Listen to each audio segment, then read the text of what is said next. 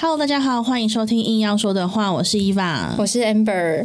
嗨，大家，最近大家都有放台风假，很开心吼，就是北北基桃没有而已。我们的大家好像都在北北基桃。我看了一下我们后台的数据报表，好像就是北北基桃比较多。我希望我们有蓝雨的听众，我们会好好关心他。蓝雨真的好严重。我们还有西班牙的听众，要不要关心一下？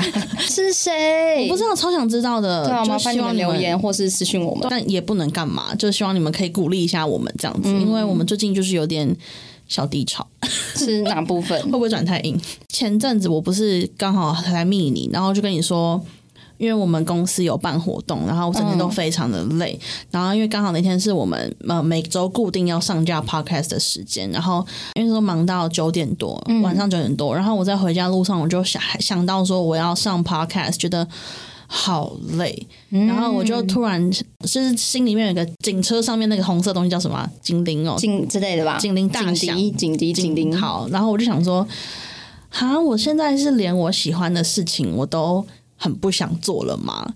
然后我其实是很害怕有这种事情发生的。然后我就跟 Amber 说，我觉得我最近真的是在一个蛮可怕的低潮，这样。嗯嗯。然后我就问 Amber 说，那你最近就是怎么样？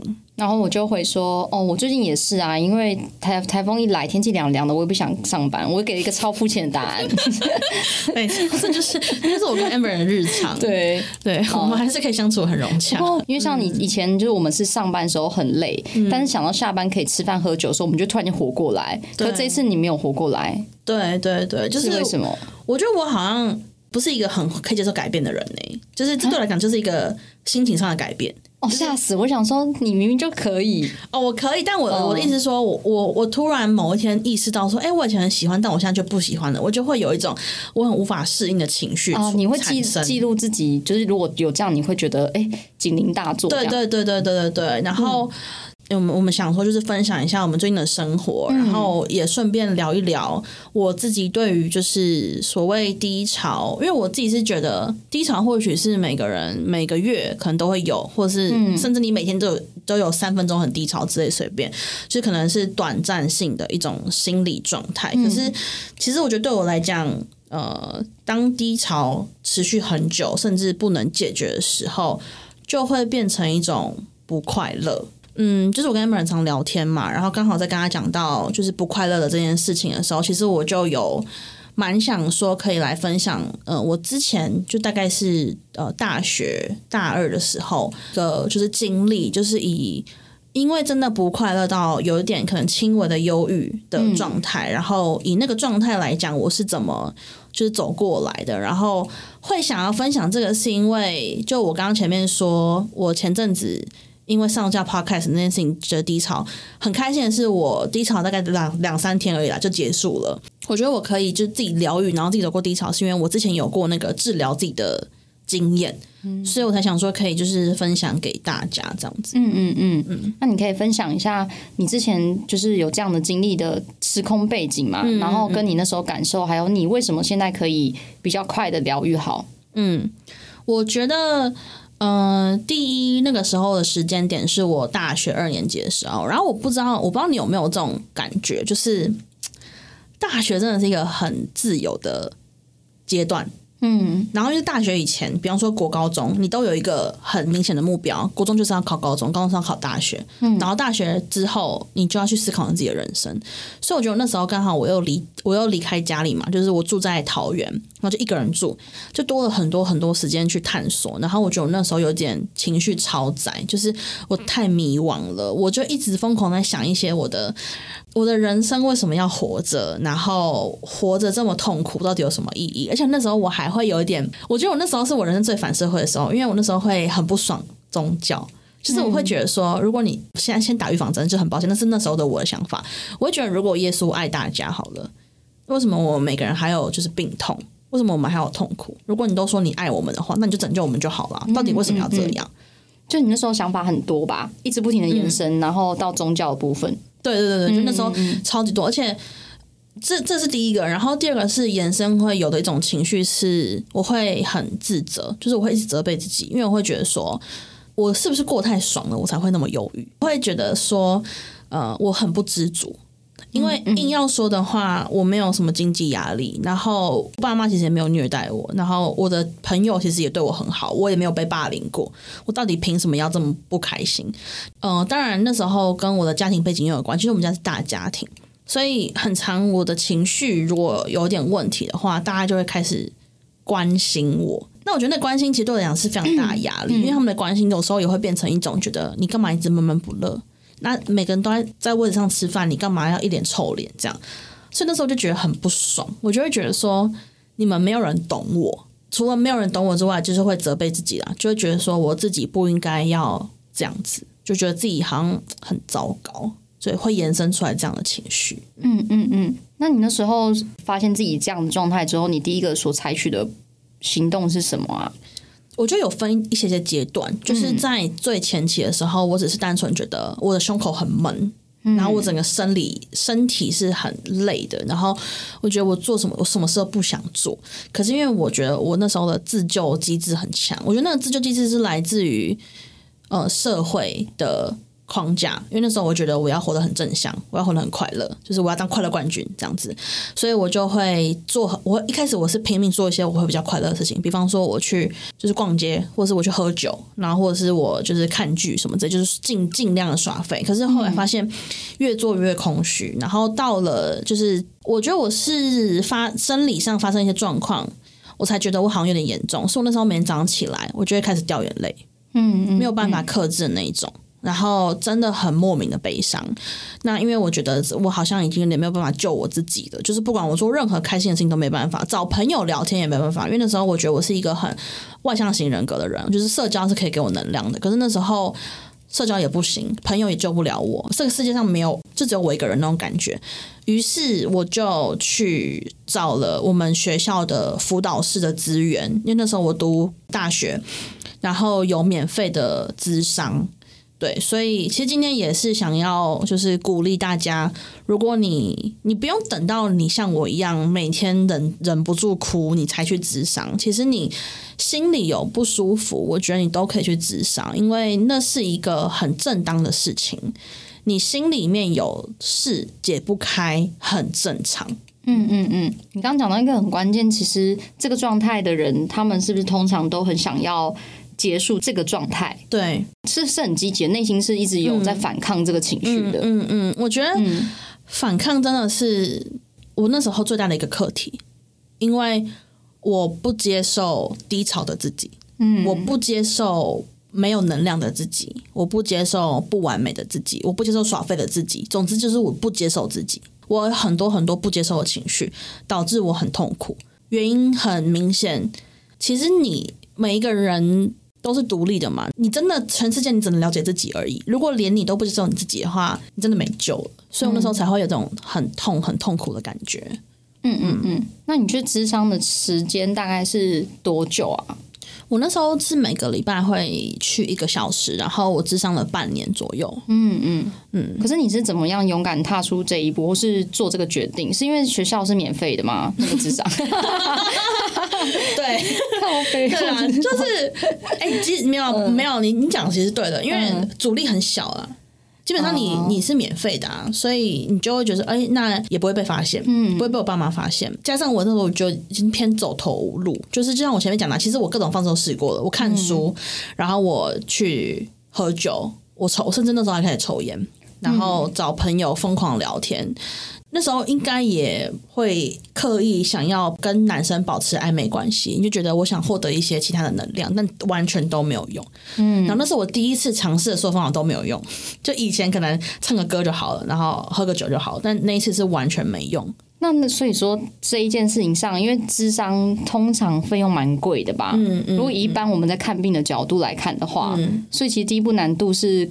呃，钱还是蛮多人的考量嘛？你觉得？我觉得还是，可是当然不是说你已经没钱吃饭了，然后你还要借钱去智商，当然先吃饱。可是我会觉得说，嗯，大家可能会忽略心理健康的重要程度。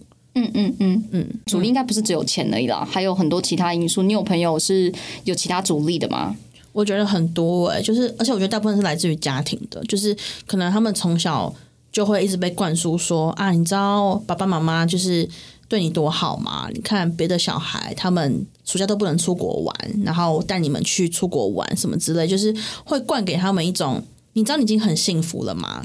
那他们就会很害怕，他们就会觉得说自己这样子是不正常的。我觉得我有，我觉得我那时候就是有点被这种想法绑架。嗯，我知道我家人会听，可是我还是想讲，就是 好危险哦。对，但我不管。就是我现在想要先分享一下我那时候得到的一些自我理解，因为我相信可能会帮助到一些人。我觉得我从小有一个很大的课题是，我很想要被理解，而且我很想被接纳。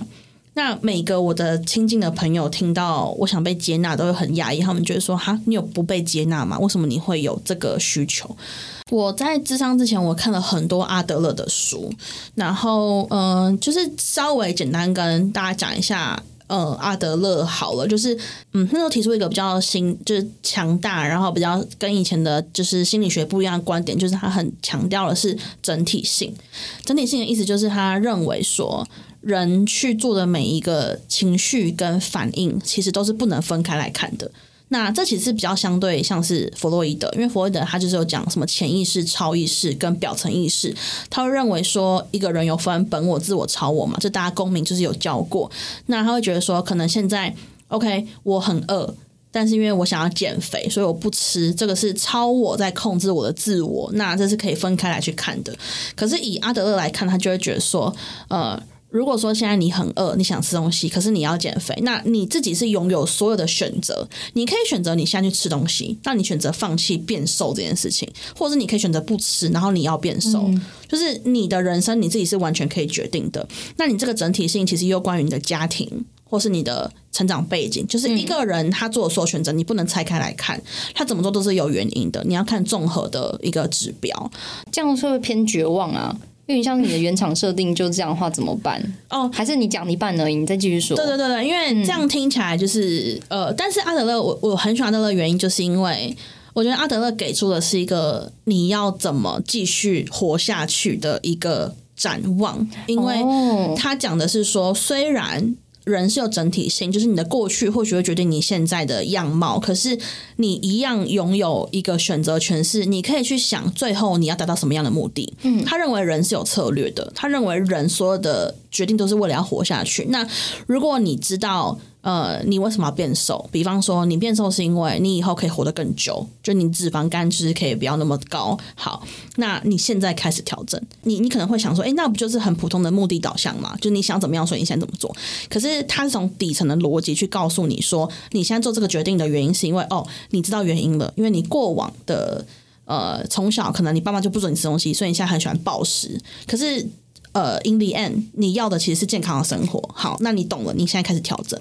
对，所以我觉得他的逻辑是很一脉相承的。这个逻辑，呃，不好意思，就讲到阿德勒的原因，是因为那时候我的就是悲伤的来源有很多嘛，包含我的人际关系，我得不到我想要的等等的。然后那时候，呃，我记得我看了一本阿德勒的书，他就说阿德勒是非常非常的呃在意童年产生的阴影的人。对我可以直接问你这个问题哈，我问 Amber 这个问题，你现在去想你五到八岁这段时间。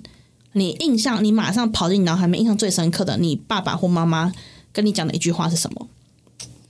我只记得我读大象班呢，是吗？但完全忘记了，完全没印象哎，是不是？但但如果你要问我小时候的记忆的话，我不能说五到八岁我有印象，嗯，可是我有记得小时候的某些事情，然后那件事情很明显是我爸妈对我的管束哦，对。那你会在亲密关系里面最无法忍受另一半管束你吗？因为他的说法是说，你在五到八岁那段记忆里面，你你跟你爸妈之间的关系，想到那件事情，嗯，就会很等同于你跟你的亲密伴侣的互动模式。那个时候，我最印象深刻的一件事情，其实是，呃，我没有，我现在没有要 judge 我的家人，但我只是平铺直说把事实讲出来。就在我的印象里面，是我记得我跌倒了。然后就哭，然后就跑去跟我妈，我就说：“妈，我跌倒了。”这样。然后我记得我妈那个时候就是看着我，然后就说：“所以呢，哭可以解决什么事情吗？”因为我觉得我从小就是一个很敏感的小孩，所以那次之后呢，我就基本上不会跟我妈求助。对，就是我会觉得说：“OK，就是其实我是得不到回应的。”然后我了解到了这件事情之后，我就完全理解为什么我在感情中有这么多我无法解释的我的害怕。哎、可是你刚刚讲那个很关键的、哎，就是这些小事都会记在心里、哎，对啊，所以很多人都说不要在小孩面前，就是不要在小孩面前吵架，或是对其实小孩子都会记在心里。有些小孩是敏感的，就像大人一样啊。很多人是那叫什么啊？嗯、不是不是敏感肌，那是肌肤的一种，就是就是它比较高敏感对高对高敏感的。嗯嗯我我以前觉得高敏的族群很少，我是啊，但是我我后来发现很多朋友，我我们在讨论高敏这件事情的时候，大家其实都符合高敏的几个特质，对啊，对啊，这个比例其实不少哎、其实很高，嗯而且。哎，你你身边现在应该有一些小小孩吧，就是真的是婴儿再大一点的那一种。对。我我自己我们家有啊，然后你其实很明显可以知道，你对他笑或是你对他凶，他是完全知道的哦，就是他是感受得到的。所以，嗯，我觉得这个议题很大，就是可能对于爸爸妈妈来说，那一代他们那个时候得到的教育也是那样，就可能他只是复制。我的外公外婆对他的态度，然后这样对我，无论如何，这件事情就是造成的嘛。然后他的确就是刻在我的心里面，所以那个时候我开始知道，哦，原来我的这些忧郁是来自于我的一些类似儿时的创伤。之后，我就去想说，好，那如果这件事情已经发生了，我未来想要活成什么样的人？我应该是想要活成可以。呃，自在的面对自己的人，所以我就开始告诉自己说，如果你现在还做不到这些事情是没关系，如果是这样的话，你刚刚讲到的阿德勒给你的帮助是，他会给你就是让你聚焦在未来的鼓励吗？对我觉得是，然后以及还有就是我会这样是有原因，而且是没关系的。啊，好暖哦。但这一趴有可能是我的智商是给我的疗愈啦，可能跟阿德勒没有什么关系。嗯，因为你讲的是整体性的嘛，就是你有阿德勒，也有智商师，然后对哎，你是不是还有另外一个那个啊？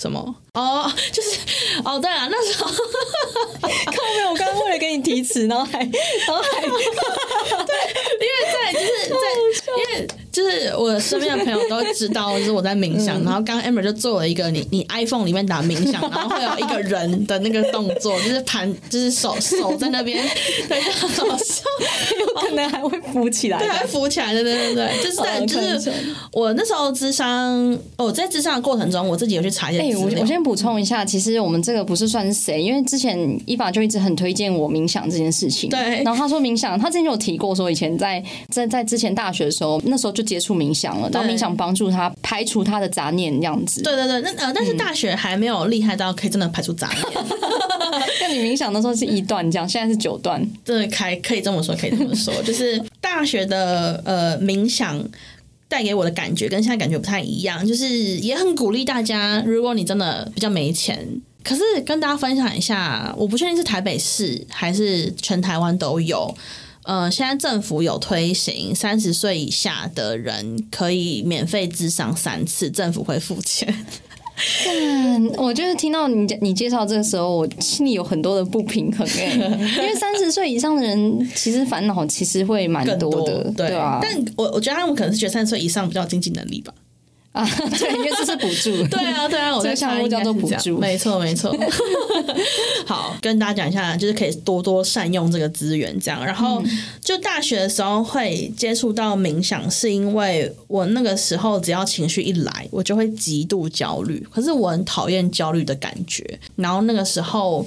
你就上网查要怎么样缓解焦虑，然后就有人在教冥想。然后那时候我对冥想的概念就只有深呼吸，然后吐气，然后让自己这么做。那我觉得那时候第一个冒出来的感觉就是，我什么都掌控不了，可是至少我可以掌控我的呼吸。就是对我现在只要呼吸，我就在呼吸。就是我这个人，我什么都不做，我就在呼吸，我就是在这里，就是我的存在就是这样没了。所以大学的时候带给我感觉是这样，然后后来出社会之后，我还是有持续在冥想，是因为工作压力非常大嘛。然后我觉得那个时候就真的有比较排除杂念的感觉，因为呃，大家可以去 YouTube 或者是像是 Spotify 或甚至 Podcast 都会有一些教人家冥想的频道。那很多冥想它是会指导你，就是他可能会说哦，你可能先想着你的头、你的肩膀，然后都放松。你是可以透过你的大脑去控制你的肌肉，先达到表层的放松。那我觉得大家就是慢慢慢慢每天去冥想之后，你可以抓到你自己冥想的节奏。会不会也是？如果哦，你有已经有很多烦恼了的话，嗯，那代表你的神经其实很紧绷的。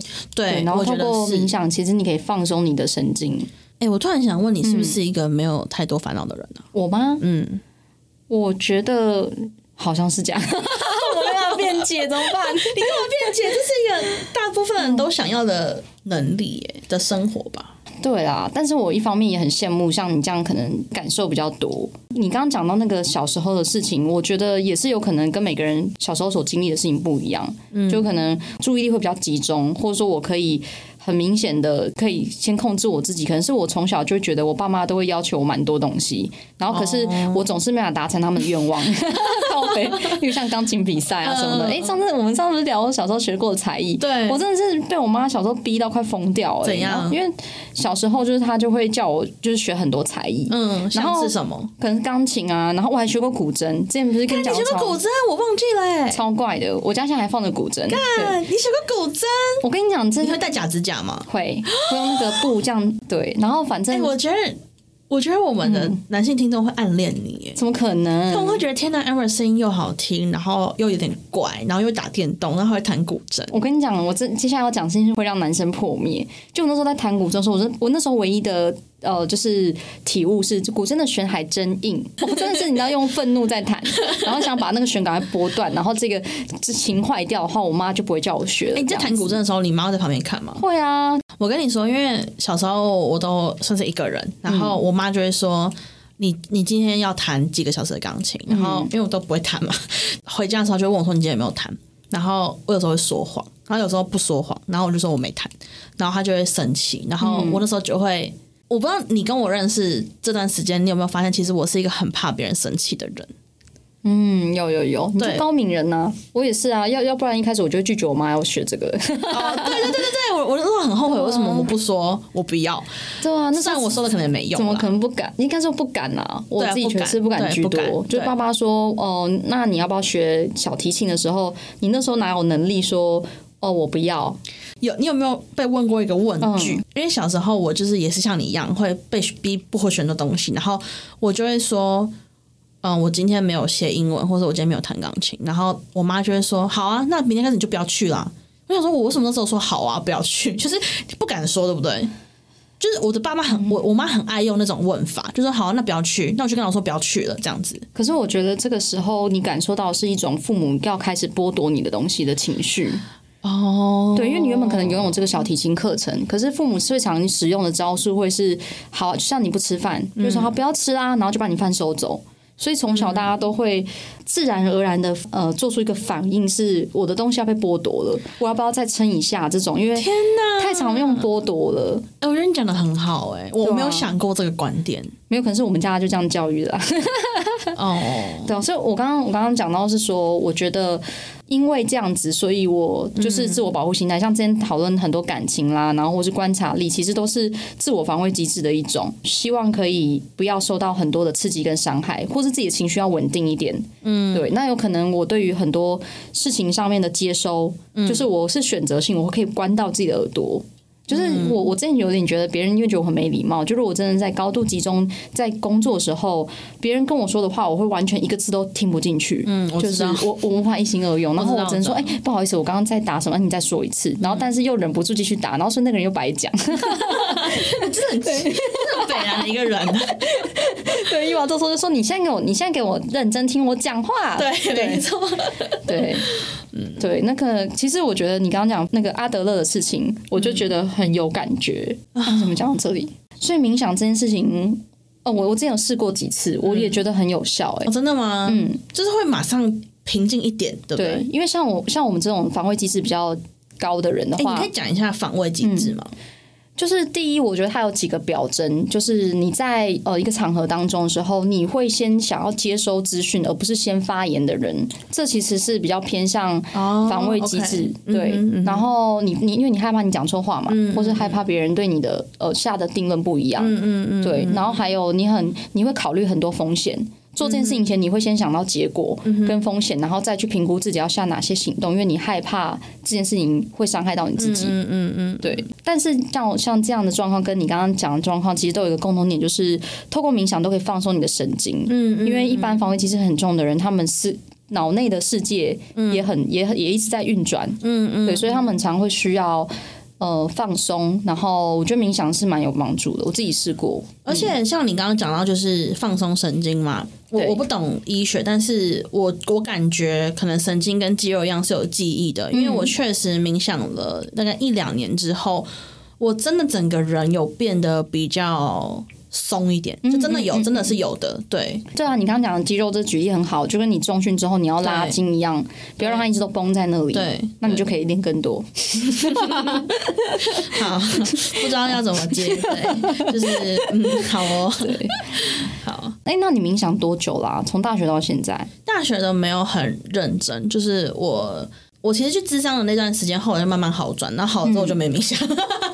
我觉得，我觉得好了，伤口忘了疼。那也蛮好啊，就是反正你的问题自己得到解决了。对对对对那时候就觉得哎，好像还因为其实你的人生会发生很多事情啦。后续我就去西班牙念书了，所以嗯嗯，其实我在国外的时候，可能因为自己一个人，然后又是那种会突然想很多很多很多，所以我其实在国外也有度过一阵子非常痛苦的时光。在这里就是想要感谢一下男朋友，因为真的是我觉得，我觉得。有有一个你信任的人，而且你知道他是爱你的，然后在旁边支持你，是真的差很多很多。嗯，然后回应到我们上一集讲的，我觉得如果你要进入一段长期的稳定关系，嗯。我觉得你要敞开心胸，然后你要愿意付出，你要愿意陪伴，因为只要你愿意付出、愿意陪伴，对方也会同样的回馈给你。嗯嗯，好，这是有点扯远了。反正，呃，后来比较认真开始冥想，或是出社会大概第一年的时候，所以我到现在大概是三年左右，就比较认真的在冥想。嗯嗯嗯嗯，主要哦，就是想说可以来分享一下。我我自我自己的一个小经验，然后因为也蛮想要呃分享给大家，就是怎么疗愈自己这一块。嗯，但我想要问，就是我是 私心好奇，就是因为 Amber，你刚刚说你好像没有什么特别有什么烦恼嘛？那你会你一定会有心情不好的时候嘛？那你会怎么做？哎，就在跟大家大叹气，打电动吗？我以前我以前试过一种方式，就是找做自己喜欢的事情。就像你刚刚讲的那个什么唱歌什么之类，但是有时候我会交换着用，就是第一个我会做自己喜欢做的事情，然后第二个就是就是会想一下为什么自己会不开心，这不开心的源头是什么？嗯，就想办法钻到就是觉得最源头的那个原因了，然后试着去看看那个事情能不能够不要再发生这样子。哦，是哦，对啊。可是你钻到最源头之后，你有心情比较好吗？知道源来源之后有好多了，因为有时候自己不开心，原因是因为不知道自己为什么会突然间这样子。那我就想，那我就去知道看看，就是对试试看这样子。可是我记得你很久以前有跟我讲过，因为我们我们有一阵子一起工作的时候，然后那时候我好像对某一件事情比较难以放下，就我会一直钻牛角尖在思考这件事情。然后你那时候问我说：“哎，你最近是不是没打电动啊？”你这样吗？对啊，我记得，我记得。那时候，你说那时候跟我说，你最近是没打电动，然后那时候想说，哎，就你不会直接呛朋友之类的。然后我觉得那个算是你很温暖的提醒，就是说你该去做做别的事情哦，你不要在这里面在那边就继续搅和这样子。然后我就好，那我就我就下下定了另那个人中之龙的那个微信。对，然后我发现真的，哎，真的有有改善呢。但这改善的点是让我不要再。这里面继续想，先离开一下，这样子。嗯嗯嗯，我觉得离开一下很重要。然后我不知道，呃，是不是只有我有这种毛病？是我觉得是我自己不想离开。我以前会有这样的状况，嗯，就是基于莫名的原因，我到现在还是不知道，可能天性吧，就不想离开。但是我刚刚想到一个情境，就像是我们在解一个题目而已。的的的感觉，就我们在解一题的话，那你解这个题，你会觉得自己快解开了，很难会有人中间可以放弃吧？哎，但讲到这个，我就必须说一下，嗯，我觉得这是天生个性的不同，因为对你来讲，这些问题是问题，然后你想把它解开，然后你会一直去想，是因为你真的很想把它解开。但我必须说，我觉得我天生是有一点点悲剧英雄的个性，就是我有点需要悲伤。嗯，悲伤它虽然让我很痛苦，可是它也让我快乐。嗯，很可很很很怪吧？但嗯，但也有可能我不知道是不是因为我那种文学作品看太多，我会觉得我需要一些很纯粹的悲伤，我的人生才会比较完整。可是你讲到很好，因为你要的是完整啊。本来人生如果你只有快乐，或是你都没有经历过任何挫折，也没有烦恼的话，这样你会失去很多体验。嗯，我我觉得，我觉得我只我曾经有一点点单很爱单溺于悲伤的感觉，就单溺用单溺两个字很准确。单溺是什么？单溺就是比沉浸更深的那种陷在里面。好炫哦，好好，OK。对，然后讲到丹尼，我想要补充一个，虽然我觉得你一定会一头雾水，但是我这是小小私心，让我发挥一下。我在大学的时候在读宋词，然后我最最最最最最最喜欢的一阙词，它是冯延巳。反正冯延巳是那时候的一个词人，然后他写了一句话，他的那一句话是写说“谁道闲情抛纸酒”。反正这句话的意思就是说，这个作者他其实就在写他作者本人，然后他用“抛掷”这个字，就是他说他每一年每一天都要把他的情绪拿出来抛掷在这个地方，每天都要这么做。他知道这么做是痛苦的，可是他一定要这么做。然后那时候我们的老师就说，这就是一个很单逆的情绪。然后我就天哪，我就觉得哦好美哦！对，我就觉得，我就觉得我的我的心好像得到一个归属。而且他说“谁道闲情”的那个“闲”是很闲的那个“闲”，他的意思是说，其实我的人生没有发生什么太大的事情，可是我就是悲伤，我就是很悲伤，我就是要把这个悲伤拿出来抛，我拿出来丢，我就是一直在丢这个东西，这样。然后我就那时候觉得，哦，对，这就是我。所以，的确，我觉得那时候一直在单立在这些悲伤跟我自己的情绪里面。我觉得我是有点自我陶醉，就是蛮变态的。对，好，结束。我只是想要补充一下我大学最喜欢的这一阙词。好，然后，嗯，所以刚刚讲到的东西是，你是想解那个题吗？对对。然后你说你，然后我觉得很重要的是要离开一下。嗯，因为以前我有有这种抛掷感嘛，就是我单逆感，所以我不愿意离开。可是我觉得开始就是冥想之后，有一个蛮重要的 mindset，就是没有任何事情比自己的感觉更重要。嗯，所以我以前很容易被所有事情追着跑。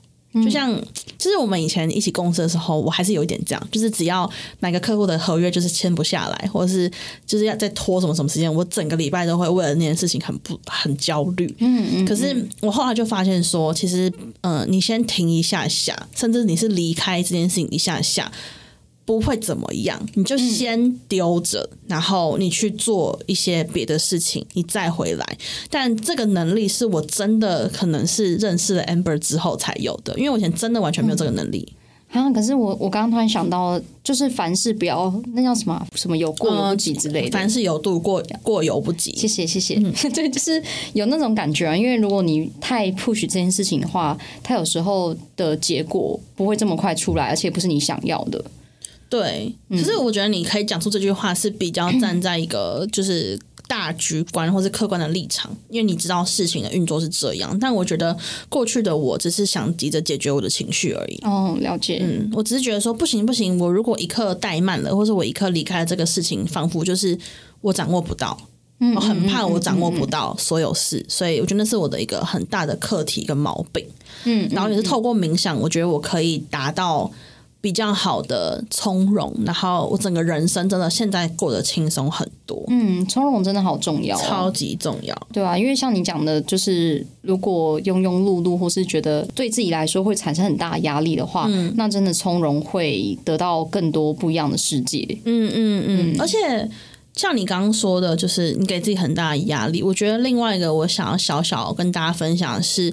如果你们觉得现在的生活过得很很有压力，或是很很痛苦，你去想一下，这个来压力的来源是不是有哪些是你讲到这个难听，你很贪，就是你很执着，你一定要有的，所以你才会被他绑住。哦，因为我觉得你只要不贪，你就不会被控制。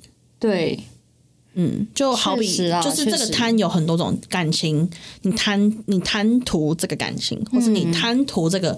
职位，或是你贪图别人对你的羡慕，贪图这个虚荣什么的，其实你只要不贪，你就不会被他们控制。嗯嗯嗯嗯嗯嗯，对耶，如果像可能假设工作压力很大的人的话，或是你觉得你放假也不能好好放假，那回老板讯息的话，嗯嗯，真的会有点像是你在贪，也许你这样做，你就可以有更好的回报，没错没错，对，或是你在贪你在这间公司的重要性重要程度，对对对，因为这个其实跟你有没有认真工作是两件事哦。因为像 Amber 刚刚说到，凡事有度过犹不及，他是站在一个大局观的角度来看，因为他知道说，其实这个客户的状态不是你现在急着做就可以把它做好的，我们应该是要想正做正确的事情，而不是做你贪图的事情。嗯，我想到之前我有之前以前啦，那时候会想说一定要尽量不要让人家失望的原因，也是因为我贪我在这间公司里面我的名吧。嗯嗯，对，就是我贪我主管对我的看法，嗯，对，然后我贪我在这间公司里面我是一个比较资深的人，那我应该要展现资深的前辈的风范。嗯嗯嗯，所以这些都是我觉得算是我贪别人对我的看法。嗯嗯嗯嗯嗯。可是我觉得想通了这件事情之后，有个很很酷的地方，就是如果你真的做到你不谈这些事情，你没有被这些事情控制了，你转而用一种你很冷静客观，然后以你舒服方式去做事情，你还是可以得到那些你想要的东西啊。因为就变成说。你是呃表里如一的人了，然后我觉得那种轻松感是这样子而来的。嗯嗯，像是如果假设以你大学的那个状态，是不是很像是你贪什么事情都是会照你所想的？对对对，因为那时候进入大学真的是很容易会有迷惘，不知道接下来，对因为好像接下来我还要我要实习吗？还是我可以对我可以做哪方面的那个努力？然后看一个一百分的样子。对对对，那如果你能够接受不完美，或者说这件事情其实失败了也不会怎么样的话，嗯会比较放松。对哦，连这个都有个小 paper，就是因为这记得之前跟 Amber 有聊到，就是说，那我在很低潮，或者是我那时候比较忧郁的时候，有没有到底有没有什么明确的方法，除了可能冥想或去智商之外，让就是假设说我现在我我我就是做不到了，就是我现在就是好痛苦，我可能连我的房间都走不出去，或者是我没有办法跟任何人交谈，我也不能停止就是责备自己，那怎么办？我那时候还有个方法，就是我会想，我现在这一秒我在做的事情，我做了，我继续再做一年会不会怎么样？就比方说，我当下在自责，我在责备我自己，我就想说，好，那如果我责备我自己三个月会怎样？嗯，好像也不会怎样，就是哦我就说哦，好吧，那那那就好。嗯我就是会把最糟最糟情况全部想一遍，然后我想完想一下说，那我会我还会更糟吗？如果都不会，那就好，那我就这样吧。那是一个我说服我自己的方式，我觉得或许大家可以试试看。嗯嗯啊，你这个你这个讲法好万用哦。嗯，好，完蛋，我我这集有点感、感性，然后就嗯有点迟钝，对啊，不过我觉得大家都会想要这样子吧，哪样子？就是想要自己是成功的，在各个方面都是。但其实你你不是最烂的、啊，或是你觉得自己有比别人好就好了，就接受这个结果也可以。嗯，可是我觉得像你刚刚说的，可能大家都会想要什么样子。嗯那可是当你现在这一刻意识到说你可以不用贪，同时也会是你真的往内看的开始。因为当你开始往内看之后，你就不用去往外看，说我要变成什么样子了。你可以自己给你自己你要的。嗯嗯嗯，我觉得这套在感情上也是一样啊，就是很常听到女朋友或男朋友会没有安全感。可是老实来讲，我真的觉得安全感是只有你自己才可以给你自己的，因为假设你自己本身不去往你自己心里面问说，为什么你那么担心男朋友跟女生聊天？你到底在担心什么？你不去深入的去探索跟思考这件事情的话，就算你查遍了你男朋友的手机跟钱包，你跟他开了定位系统，你每天都还是会拼命去找茬。而且有时候那些找茬女生，我都会在想说，你是不是就是很想看到你男朋友出轨啊？我很搞不懂他的目的到底是什么。你的目的到底是不想他出轨，还是你想要他出轨？就是我真的搞不懂。对，所以验证验证自己的 猜测啦。对对对，对啊，因为他如果以以我们我们当然不能这样一直滥用，但是如果以贪的这个角度来看，他想要验证自己的猜测，嗯，证明自己的猜测是对的，对，对，不找到不放弃。然后嗯，也把自己摆在太大的位置，你也不去把你男朋友当成是一个个体去看待，所以我觉得好，就是其实我只想讲说，安全感就只有你自己可以给你自己啦，任何的情绪都是，但凡你仰赖别人给你成功的头衔，仰赖别人给你羡慕的眼光，那你就会一直很患得患失，自己领导自己到一个新的地方，成为自己的领导。禁跟禁止给我领导那边给我领导，这这小区的领导。好好好，那我们就今天下个总结喽。嗯，硬要说的话，就是我觉得每一种情绪都是一种天赋。但你很可能会误会自己不可以悲伤，或是不可以脆弱。可是我觉得你有这些情都是很珍贵的。然后，其实我觉得今天这集还蛮有趣，因为我是一个情感超爆丰富的人，然后 Amber 是一个相对很理性的人。然后，我觉得其实大家可以听到说，我们在呃面对低潮，甚至 Amber 不太有什么低潮，但是就这样，我我我们两种人都是有的。然后不用觉得自己跟别人不一样就要责备自己，因为我自己是一个深陷。自责、情绪、痛苦的人的经验谈。哎，我这时候想要讲一个很无聊的东西。嗯，哎，我真的不懂为什么会以前会有那种全世界小孩同一个方法教的一个。哦，真的别提了哎！我也我我真的随最近对于周边的人了解，跟我自己了解之后，我真的觉得每个人真的超级不一样。那到底要怎么样用同一套方式去教导所有的人呢？嗯，以前但但但我跟你说理理出这个道理之后，我真的觉得敬佩，蛮蛮敬佩他们上一代人的，因为那时候比较没有这种多元的概念，对对，然后甚至每个人想法不会被尊重这样子。那时候，所以你会看到现在很多很讨厌的老人啊。因为他们以前没有被教育好，没有被好好的适性教育，嗯，他们可能就他们也不是故意那么讨人厌的，可是就像你刚刚说的，他们在教育的时候没被好好的发挥，甚至他们被揠苗助长，就是什么都有可能，所以现在才变得那么讨人厌呢。嗯，是因为现在的人比较难被归类，我觉得，因为每个人都不太一样，可是以前的人比较容易被归类，这是我的小结论。哪一种归类啊？就是例如说，你会会有什么讨厌的长辈，然后他们好像都差不多，对，但可能是因为那个教育的方式，然后让他们显现出来不是自己这样，是他们学到的东西。嗯嗯，所以以前的我觉得长辈那些比较可以被归类，可是现在好像不太会有晚辈，就是或者比较年轻的学生可以说哦，你这样就是什么样的人，你这样什么样的人，每个人都有点不太一样。嗯嗯，不过嗯，我觉得有蛮强烈的感觉，就是世界慢慢的。走向真的很个体化的世界了啦，就是每一个人真的都是一个世界，然后你很很明显可以看到啊，就是多元的性别、多元的气质，然后多元的工作取向或什么之类的，就我觉得慢慢未来的世界会变得比较好吧。居然是居然是这个结论，真的很抱歉。反正今天就是大概聊到这边，还蛮感性的一集。对啊，我希望我们以后还可以再任性做几集这样子的内容，不要迎合世界的发展。真的，我们哎，我我真的是觉得说以后啦，我们老了之后，我们回来听我们讲这些东西，会蛮可爱的。我我会蛮期待我以后老了听我现在讲这些东西。哎，但我好兴奋，就是如果以后回来看的话，会觉得我们那时候怎么那么过时啊？哎，我哎，好期待以后。的发展，我说好期待未来，就是下一代会有多少不一样的新东西。哎，可是我还是要讲，就是现在看以前那种妆啊，或是服装，都会觉得很丑，对不对？可是我觉得我长大以后的，就是这几年啊，我我真的无法想象，我们以后回来看，会觉得我们现在很过时。哎，我觉得我们这几年都还是好流行。哎。你说什么意思？好，对不起，这就是好没逻辑哦。算了，这要剪掉好了。我觉得我真的不知道我在讲啥笑。好，那今天的音乐说的话就到这边，然后大家就下集再见喽，拜拜。好，拜拜。